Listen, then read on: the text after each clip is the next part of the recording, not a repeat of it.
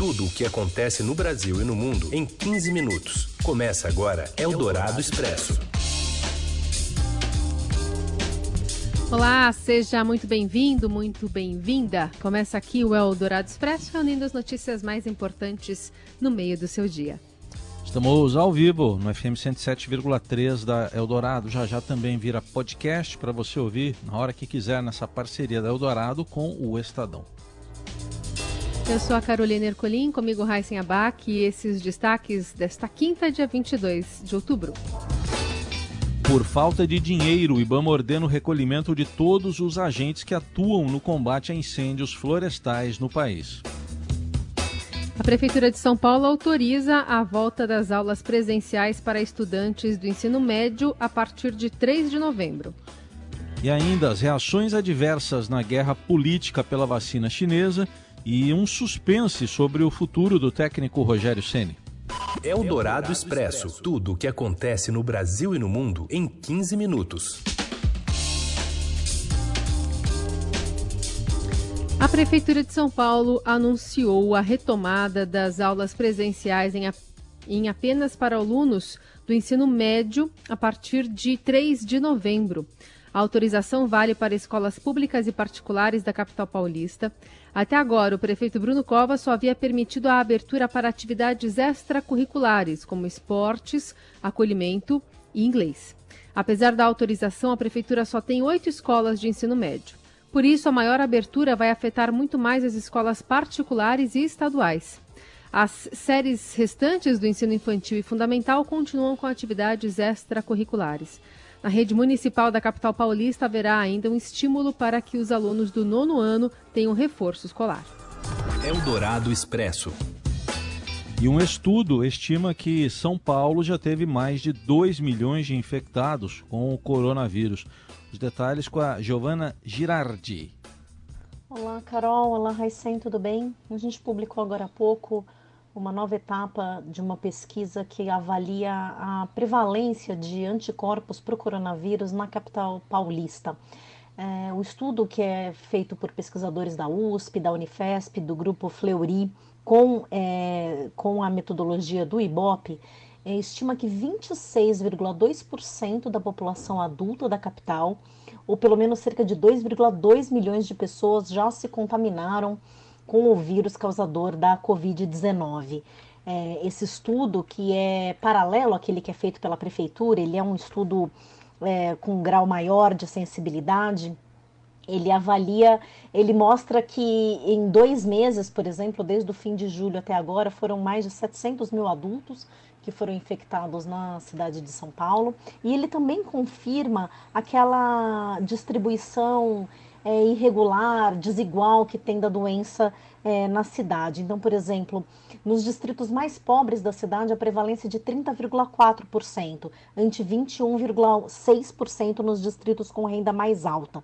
Já é, entre os que têm menor escolaridade, só ensino fundamental, a prevalência é de 35,8%, é mais do que o dobro entre aqueles que têm ensino superior, que é de 16%.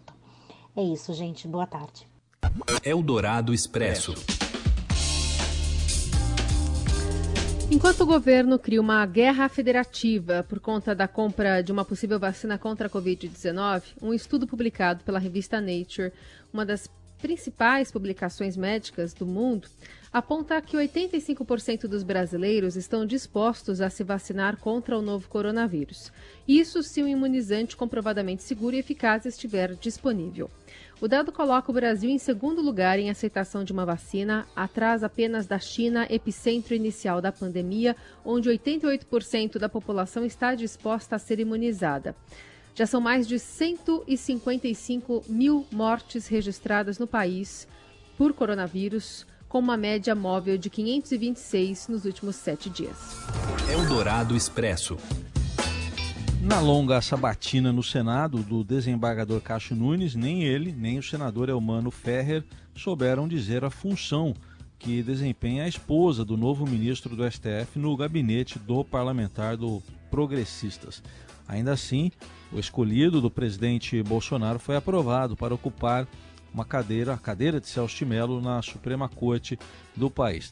Na sabatina marcada por elogios de petistas até e críticas de lavajatistas, Cássio evitou responder a muitas perguntas sob argumento de que pode deparar com os temas no futuro, se aprovado para o STF, como de fato foi na sabatina de ontem. Eldorado Expresso. Eleito deputado estadual em 2018 com a segunda maior votação de São Paulo, Arthur Duval não vê problema em deixar o atual mandato para assumir a prefeitura de São Paulo, caso seja vitorioso nas urnas em novembro. Para o candidato, a mudança equivaleria a estar num degrau acima e se tornar mais relevante na defesa de suas bandeiras. Em entrevista à Rádio Dourado, afirmou não ser político de carreira.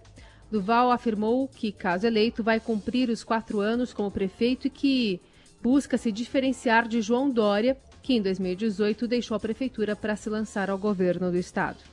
Diferente do Dória, eu afirmo aqui: se eleito prefeito, vou cumprir os quatro anos, porque não existe bom prefeito com um ano e meio de mandato. Isso simplesmente não existe. De qualquer forma, basta ver o feedback das pessoas que votaram em mim em qualquer rede. Eu sou o segundo deputado mais votado e todos os meus vídeos, todas as minhas interações na rede têm feedbacks positivos. A série de sabatinas fecha a semana com o candidato do Republicanos, Celso Russomano, a partir das 8 da manhã. Seu dinheiro em ação. Os destaques da Bolsa. Com as informações do Felipe Saturnino. Oi, Felipe, boa tarde. E aí, Heisen, boa tarde. Boa tarde, Carol. Boa tarde. Como é que está o mercado aí? O que, você diz do câmbio do dólar também do, e também da Bolsa de Valores? Pois é, hoje o Ibovespa está conseguindo sustentar o patamar de 101 mil pontos. Lembrando que ontem o índice conseguiu alcançar esse patamar de 101 mil mas perdeu o fôlego durante o dia e fechou abaixo desse nível. Neste momento, o índice está subindo 0,95%, cotado aos 101.500 pontos. Basicamente, o que está sustentando o índice hoje, Raíssa Garol, é o desempenho das ações dos bancos e da Petrobras, né? As ações dos bancos estão subindo forte com essa expectativa de que eles, essas empresas vão apresentar bons balanços financeiros é, relativos ao terceiro trimestre enquanto as ações da Petrobras estão subindo, acompanhando a alta do petróleo no mercado internacional. O dólar, neste momento, por sua vez, opera em queda de 0,6% aos R$ 5,58. Agora, apesar, desse, apesar desses desempenhos positivos nos mercados locais, o grande tema dos mercados mundiais continua sendo é, essa indefinição né, acerca do acordo sobre estímulos fiscais à economia dos Estados Unidos. Esse assunto como a gente sabe, tem pautado os investidores nos últimos dias. Nesse, é, há pouco, de fato, os investidores receberam uma boa notícia. Né? A presidente da Câmara dos Deputados dos Estados Unidos, a Nancy Pelosi, diz que esse acerto por um pacote trilionário está perto de sair. Mas nem isso está fazendo as bolsas americanas subirem. É, neste momento, os principais índices de Nova York têm uma leve queda, né? o que mostra aí que os investidores precisam ter certeza de que esse pacote, essa ajuda econômica, vai sair do papel. Muito bem, informações aí atualizadas do mercado financeiro, logo mais no fechamento, tudo lá no seudinheiro.com. Obrigado, até mais. Obrigado, até mais, abraço. Você ouve Eldorado Expresso. Seguimos com as principais notícias desta quinta-feira. O Ibama manda recolher todos os agentes de combate a incêndios por falta de recursos. De Brasília, detalhes com André Borges. Boa tarde, Heisen, Carol e ouvintes da Rádio Dourado. A gente tem acompanhado nos últimos meses todo o drama dos incêndios no Pantanal, na Amazônia e a incapacidade que o governo tem eh, tido de controlar essa situação mais um ano de níveis recordes. O Estadão revelou isso ontem à noite. O ministro Ricardo Salles determinou a paralisação imediata de todos os agentes que estavam atuando no combate a incêndio pelo IBAMA cerca de 1.400 brigadistas cruzaram os braços. O argumento é que a falta de recurso. O Estadão apurou que tem atrasos de até 90 dias de conta de luz, de manutenção predial, de combustível, de aluguel de helicóptero. É, por que, que isso está acontecendo? É uma situação assim realmente inacreditável. O Ministério da Economia ele estipulou um limite de teto de gastos para o Ministério do Meio Ambiente esse limite já foi atingido Cortou aí 230 milhões que estavam previstos, de quase 600, cortaram 230. O é, Ministério do Meio Ambiente pediu para restituir o, o, o, limite deles para poder gastar o que estava previsto. Afinal, o dinheiro existe. Mas o limite imposto para poder fazer caixa acaba impedindo que esse recurso chegue. O resultado que a gente tem é essa situação absolutamente inacreditável. O próprio governo manda parar a operação de combate porque ele mesmo impôs um limite de pagamento que não permite que as contas sejam quitadas. O resultado é que a floresta queima cada dia mais, chamando atenção, inclusive fora é, do país, em todo mundo, para essa situação que a gente vive aqui. Eldorado Expresso. Rogério Ceni não vai renovar o contrato com Fortaleza para ficar até o fim do Brasileirão. O Robson Morelli traz os detalhes para gente.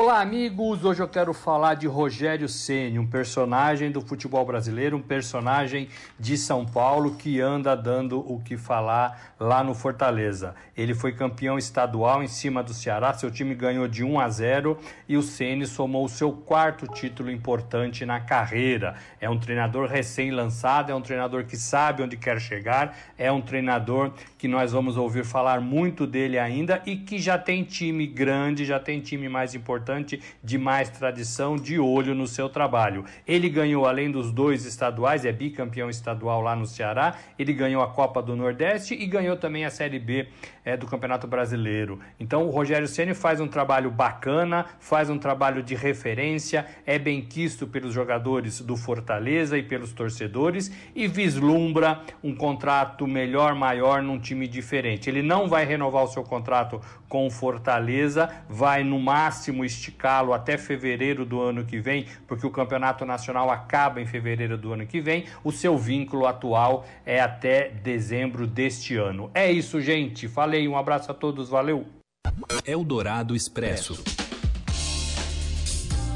E assim a gente encerra o Eldorado Expresso desta quinta-feira. Amanhã tem mais. Até lá. Valeu, gente. Obrigado pela companhia. Até amanhã. Você ouviu Eldorado Expresso tudo o que acontece no Brasil e no mundo em 15 minutos.